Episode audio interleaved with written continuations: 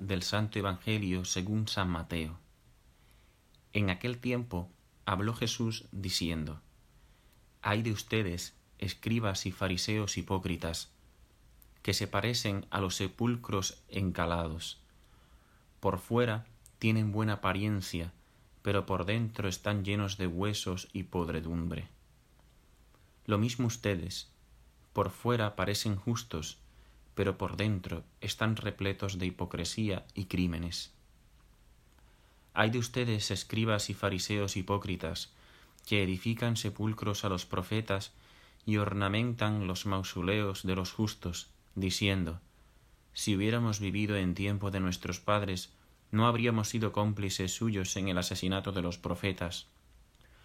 Con esto atestiguan en contra suya, que son hijos de los que asesinaron a los profetas. Colmen también ustedes la medida de sus padres. Palabra del Señor. Gloria a ti, Señor Jesús. En el tiempo de Jesús, el pueblo de Israel estaba dividido en diversos grupos cuyas diferencias las hallamos en cuestiones políticas o religiosas. Fariseos, saduceos, herodianos, celotes, esenios, son algunos de estos grupos que ponen distintos acentos a la ley o a la vivencia de la religión, o que son partidarios de algún emperador, o más bien tienen tendencias nacionalistas. En el Evangelio de hoy, y también en el de ayer, Jesús habla con fuerza a los fariseos y a los letrados.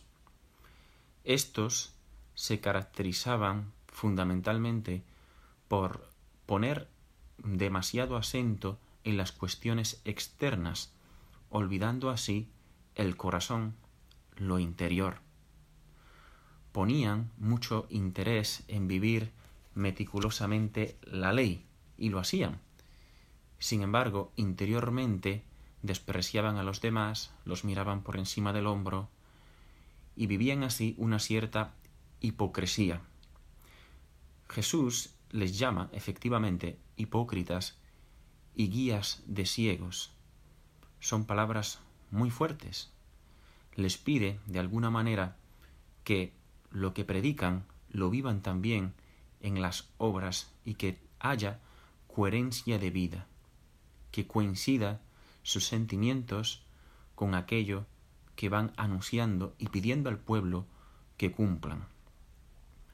No todos los fariseos eran malos o hipócritas. De hecho, podemos recordar a Nicodemo, este fariseo, que fue al encuentro de Jesús de noche, con un poco de miedo, pero sin embargo muy interesado en lo que Jesús predicaba. O también podemos tener en cuenta a José de Arimatea, aquel que donó el sepulcro a Jesús.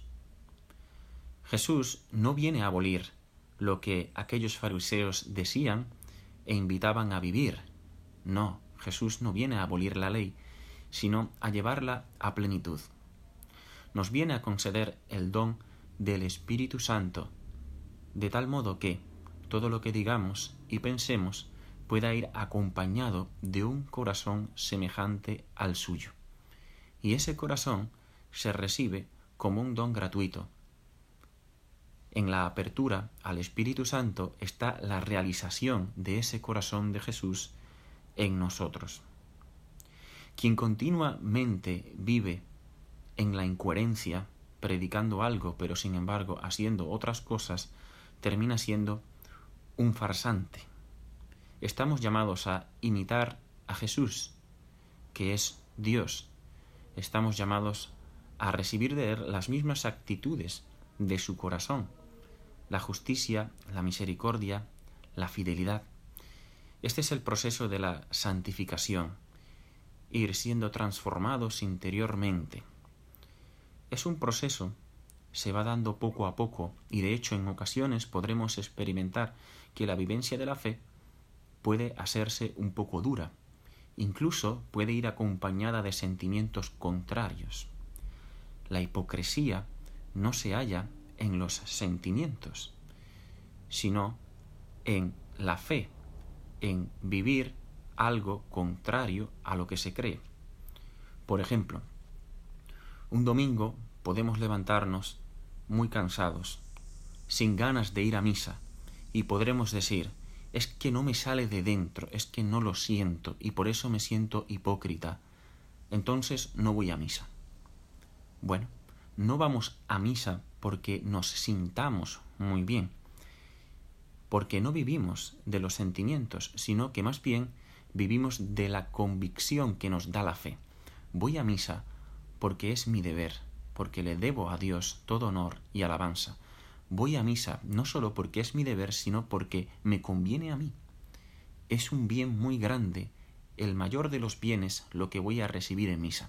Y aunque ciertamente interiormente pueda haber esa resistencia y nos sentimos un poco en contradicción, eso no es hipocresía, sino más bien al contrario. Es coherencia, porque yo creo que la misa es lo más grande, voy, aunque interiormente no me sienta bien por X o razón. El ser humano está lleno de incoherencias, así nos ha dejado el pecado. Los pensamientos en muchas ocasiones no van de acuerdo con los sentimientos, estamos como que desorganizados, desintegrados.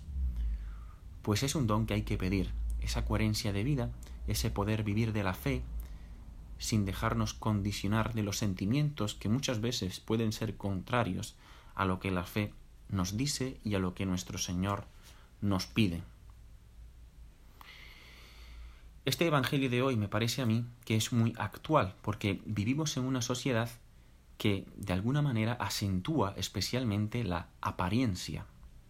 El Facebook, el Instagram, están llenos de caras felices, de momentos idílicos, utópicos, vendiendo así una falsa imagen de lo que es la vida real. Muchos viven en este mundo de fantasía, eso sí es hipocresía, manifestando una especie de vida súper feliz, como si ya estuviesen en el cielo, cuando todos sabemos que llevamos la cruz y que vamos viviendo en un valle de lágrimas. Ocultarnos en este tipo de medios, que en sí son buenos si son bien utilizados, puede llevarnos a llevar una vida de falsedad y por tanto de infelicidad.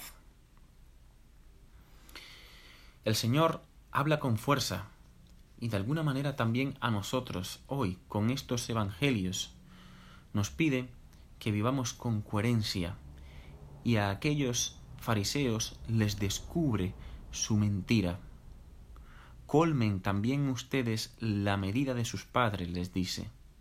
Jesús sabía que ellos, mientras invitaban al pueblo al amor a Dios y al amor al prójimo, sin embargo, estaban planificando su muerte.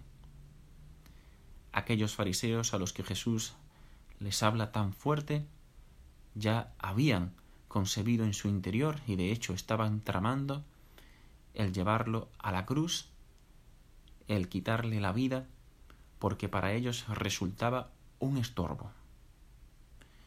Pedimos al Señor, por tanto, un corazón humilde, un corazón sencillo, que se ponga delante de Dios en toda su verdad, para que así podamos vivir en coherencia y que nuestra vida no sea una mera apariencia, sino que poco a poco vayamos recibiendo los mismos sentimientos del corazón de Jesús y así podamos amar como Él ama, y así podamos también entregar nuestras vidas con Él que se entrega cada día por nosotros.